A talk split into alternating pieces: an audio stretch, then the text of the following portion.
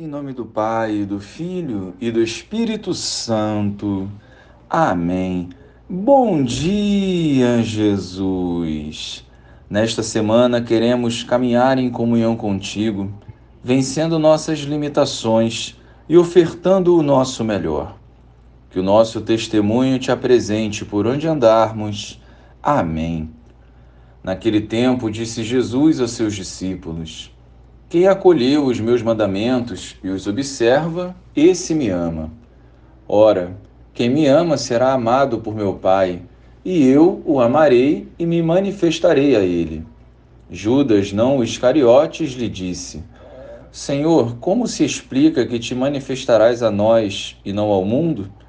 Jesus lhe respondeu: Se alguém me ama, guardará a minha palavra, e o meu Pai o amará e nós viremos e faremos nele a nossa morada. Quem não me ama não guarda a minha palavra, e a palavra que escutais não é minha, mas do Pai que me enviou.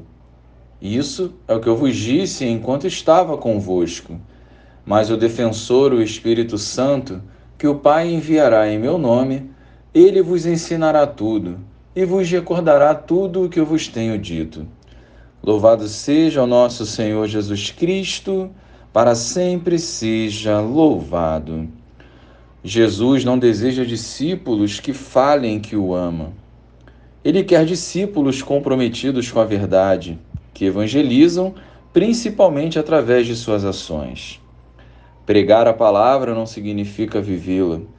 Por isso não basta conhecer os mandamentos, é vital vivê-los em nosso dia a dia. Por isso, ele nos diz que quem põe em prática a palavra será amado e se transformará em morada do Pai e do Filho.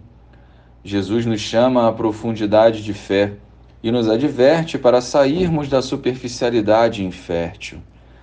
Hoje é o dia de vivermos a palavra, de colocarmos em prática os mandamentos e assim sermos instrumentos desse amor que transforma a vida de quem se permite. A nossa maior evangelização são as nossas obras, e elas serão eficazes apenas se a raiz for o amor a Deus. Não deixemos para amanhã a conversão que hoje bate à porta do nosso coração.